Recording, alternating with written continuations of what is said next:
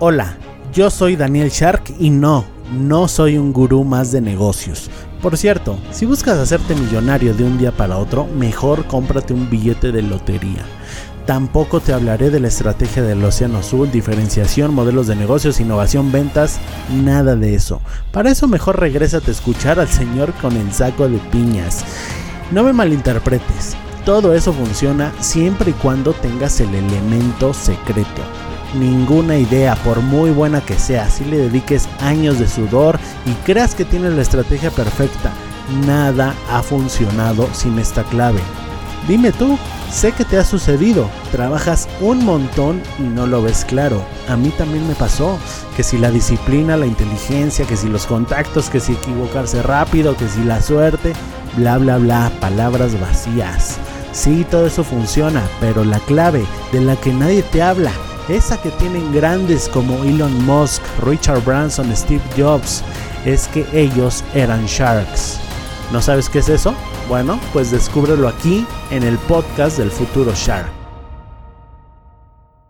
¿Alguna vez te has preguntado por qué existen los contratos? Sí, los contratos, bien sea de compraventa, bien sea de cualquier operación comercial o civil incluso. ¿Por qué existen los contratos prenupciales? ¿Por qué? Pues bueno, porque a alguien en algún punto de nuestra historia como humanidad, a alguien se le ocurrió poner eh, las cosas por escrito, después obviamente de que se había desarrollado la escritura. ¿Y por qué? ¿Por qué esta persona llegó a esa conclusión? Bueno, porque se dio cuenta de que la mayoría de los seres humanos no tenemos palabra. Nuestra palabra no vale para nada.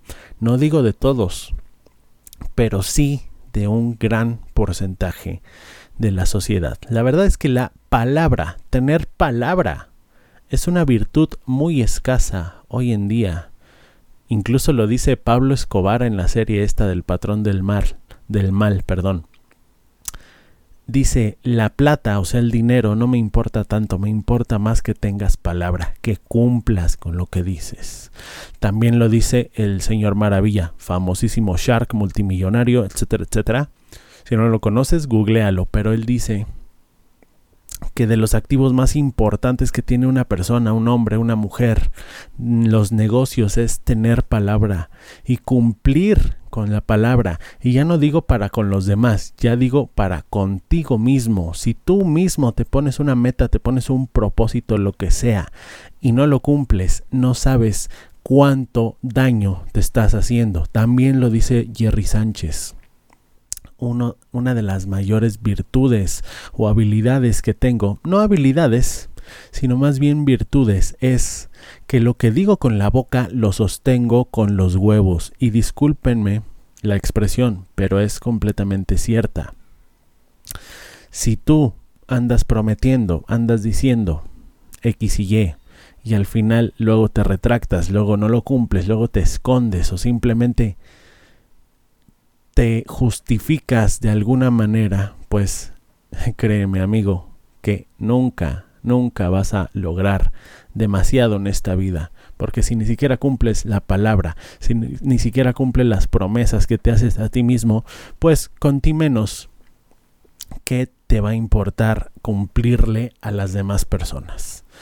Y hoy te quiero contar una mini historia acerca de contratos y acerca de gente que no tiene palabra. Resulta que hace unos meses yo estaba buscando a un, eh, a un jefe de marketing o una agencia de marketing para llevar a cabo una estrategia de un lanzamiento, el lanzamiento de un producto, ¿no?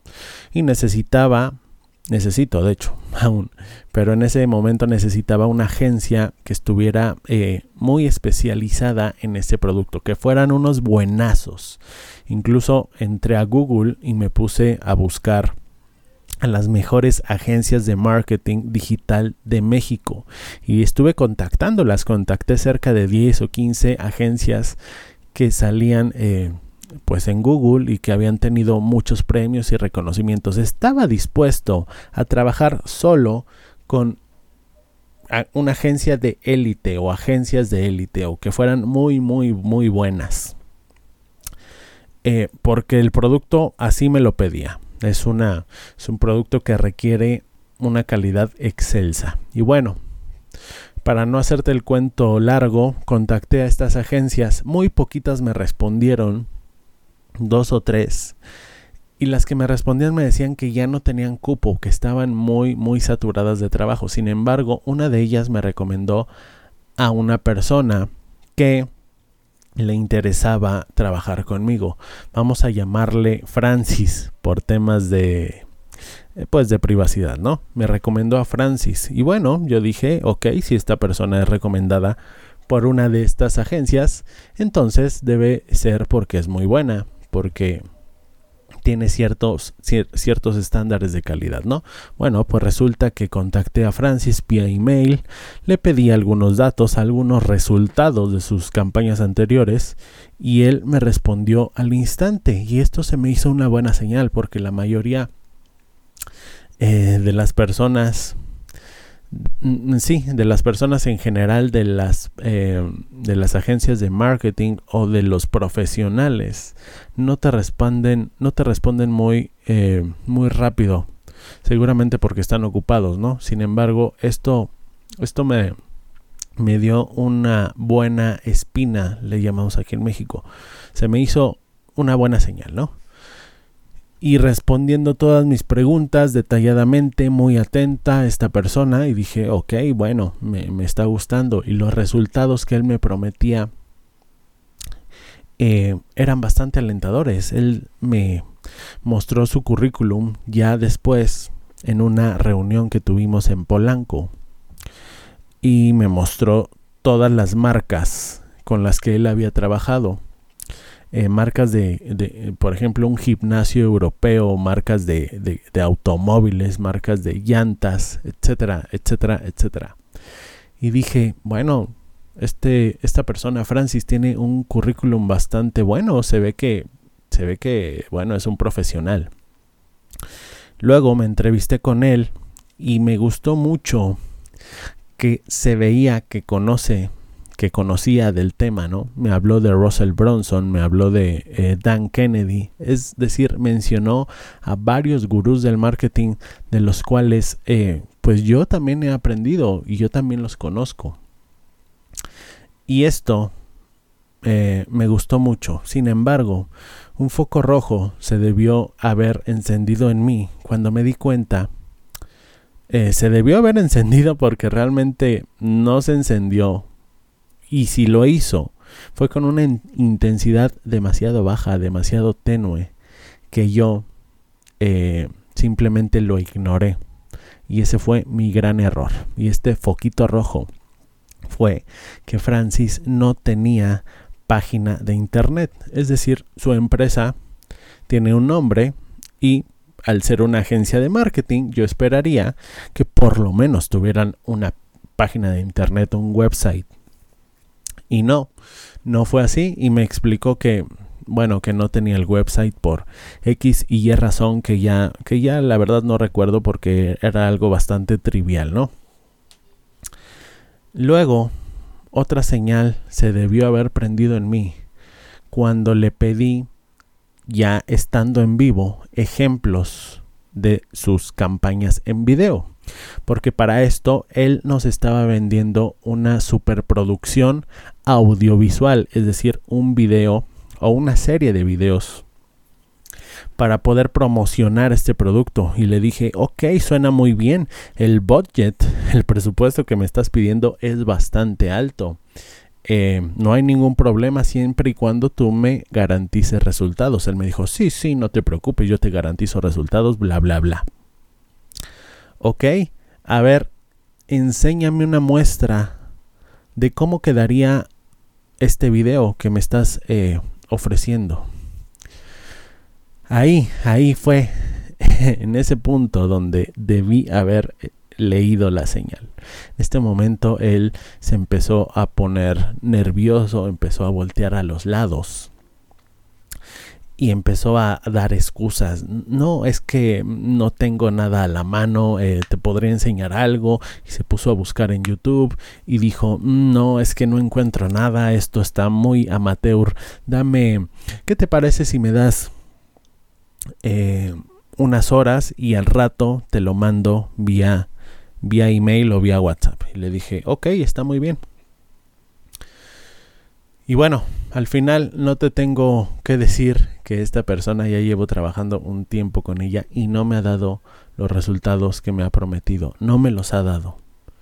De hecho, llega un punto en el que ya no, ya ni siquiera me contesta los mensajes. Al final, ¿qué pasa, no? Al final yo me previne, yo le dije, vamos a hacer un contrato. Ah, esta fue otra señal que debió haber tomado en cuenta. Él me dijo que el contrato no era necesario. Me dijo, no, no, un contrato, mm, pues si quieres lo hacemos, pero no, no es muy necesario. ¿Cómo que no es necesario un contrato? Te voy a dar una cantidad astronómica de dinero y me dices que solo crea en tu palabra. Ok, yo puedo creer en tu palabra, yo no dudo que seas una persona de honor, pero papelito habla. Y por eso, a ti amigo que me escuchas, te eh, comencé este podcast hablándote de los contratos. Por eso nacieron los contratos, por personas como Francis y personas como esta. Ya ahorita estamos en proceso, desafortunadamente, de una demanda. ¿Y esto por qué? ¿Cuál es la moraleja aquí? Pues bueno, Número uno, no le hice caso a mi instinto, no le hice caso a las señales. Sí, una mala persona o una persona que no cumple su palabra tiene cosas buenas y tiene cosas malas.